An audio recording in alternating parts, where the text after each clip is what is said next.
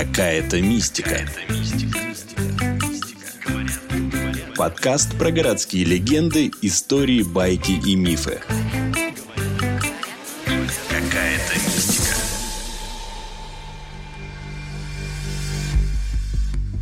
Наверное, самые фантастические байки про московское метро, что раз в месяц, ровно в полночь, по кольцевой линии едет поезд-призрак. Он очень старый, а в кабине можно разглядеть машиниста в форме сороковых или 50-х годов. Поезда нет ни на одной схеме у диспетчеров. От него веет могильным холодом. Он останавливается на каждой станции, но если ты в него войдешь, все. Те, кто пытаются это сделать, исчезают навсегда. Поезд-призрак – классический персонаж городских легенд. Серебристый поезд, везущий на станцию мертвецов, якобы проносится в заброшенных тоннелях метро Стокгольма, а в годовщину смерти Авраама Линкольна на железной дороге, связывающей Вашингтон и Спрингфилд, появляется фантом – траурный состав с телом американского президента. О поезде-призраке в московском метро тоже ходят и страшилки, и забавные байки. Например, одно время в сети была популярна история некой Виолетты Палны. Рано утром я спешила на работу. Спустившись в метро, стала ждать поезд. Как назло была задержка. Людей на перроне скопилось уйма, все толкаются, пихаются. Наконец вдоль платформы заскользил прохладный ветерок. Смотрю, из тоннеля выезжает странный поезд. Ну, старенький такой. Остановился, а двери не открывает. Все вокруг пассажиры вести себя стали странно, как будто не видят самого поезда. Но двери открылись, а никто не заходит. Я не стала разбираться, заскочила внутрь. Вот мы тронулись. Едем, а меня все сомнения мучают. Почему никто не зашел? Пока думаю, осматриваю вагон. Пассажиры еще подозрительные такие. Одежда на них не такая. М -м, как бы объяснить? Старая такая, в общем. Ну, как сам поезд. Подъезжаем к следующей станции, останавливаемся, а двери не открываются. Я заволновалась. Еще раз посматриваю вагон, все сидят молча. Вдруг свет моргает, темнота лишь на минуту наступила, я после нее закричу. Люди все в мертвецов превратились. Сидят скелеты, стоят скелеты. С некоторых еще куски мяса на пол падают. А так еще чавкают, когда земли касаются. На мой крик эти уроды на меня посмотрели, руки свои костлявые с пальцами вытянули и давай кричать «Живая! Живая!» Я к дверям подбежала с испугу, начала в них стучаться. Доехали мы до следующей станции, двери открылись. Я пулей из этого поезда проклятого выскочила и бегом на улицу. Когда домой вернулась, оказалось, что меня целую неделю не было.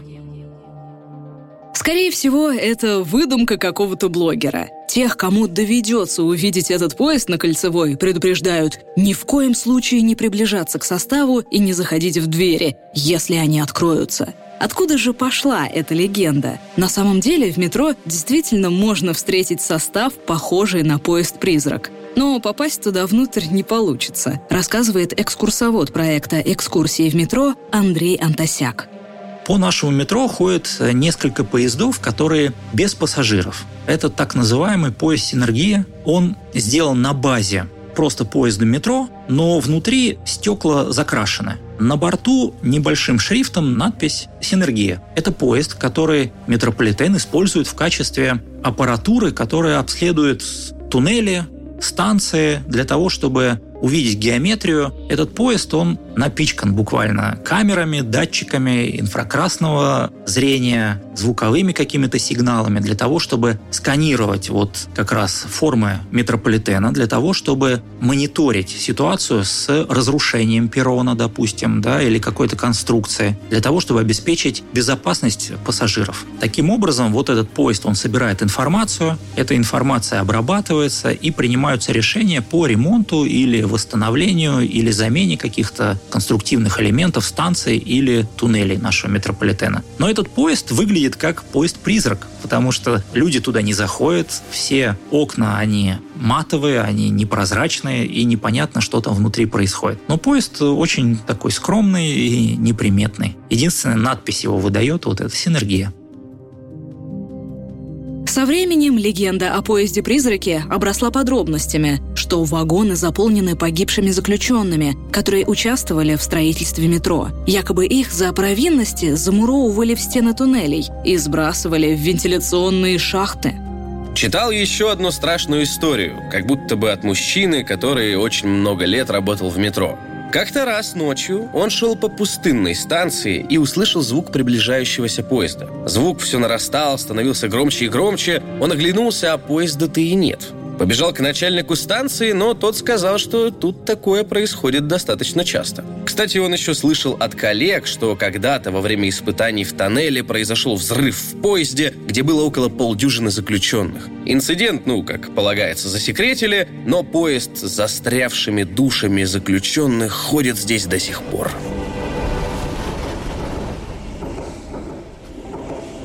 Хотя в реальности то, что метрополитен создавался руками заключенных, это заблуждение, говорит историк метро Александр Попов.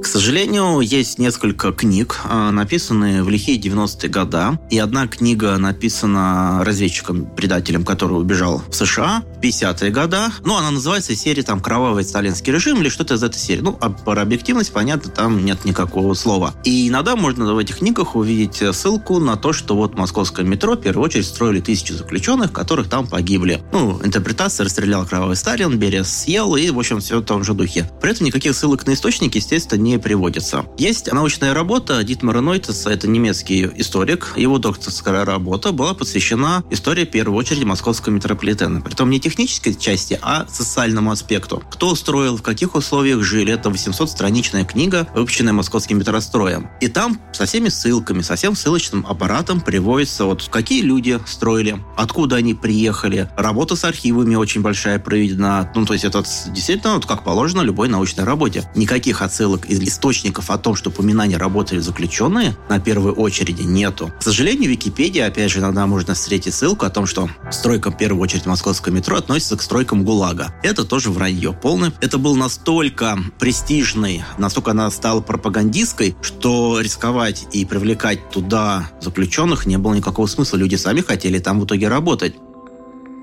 Гиды рассказывают байку, что после полуночи на кольцевой линии иногда срабатывает автоматика – как будто бы на путях находится лишний поезд. И, может быть, если приглядеться, то можно обнаружить на путях призрачные очертания.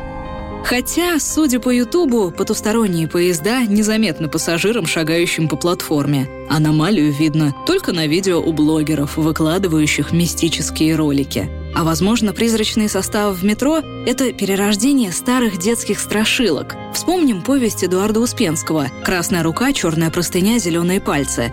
Историю про черный трамвай-призрак. Герой вдруг оказывается в районе, который кажется ему незнакомым. Подходит к остановке трамвая, но видит странные номера — 1932-1958, как цифра на кладбище. И тут бесшумно подъезжает трамвай. Очень старый на вид, будто сошел с дореволюционной фотографии, черного цвета, как катафалк. Двери распахиваются, и героя так и тянет в черную прямоугольную дыру, но хватает сил шагнуть в обратную сторону. И он понимает, на трамвае стояла цифра 1968. Год его рождения. Какая-то мистика. Вы слушали эпизод подкаста «Какая-то мистика». Эпизод подготовила Наталья Шашина. Текст озвучили Наталья Шашина, Артем Буфтяк, Софья Аттарова. Звукорежиссер Андрей Темнов. Слушайте эпизоды подкаста на сайте ria.ru в приложениях Apple Podcast, CastBox и SoundStream, а также на Яндекс.Музыке. Комментируйте и делитесь с друзьями. Какая-то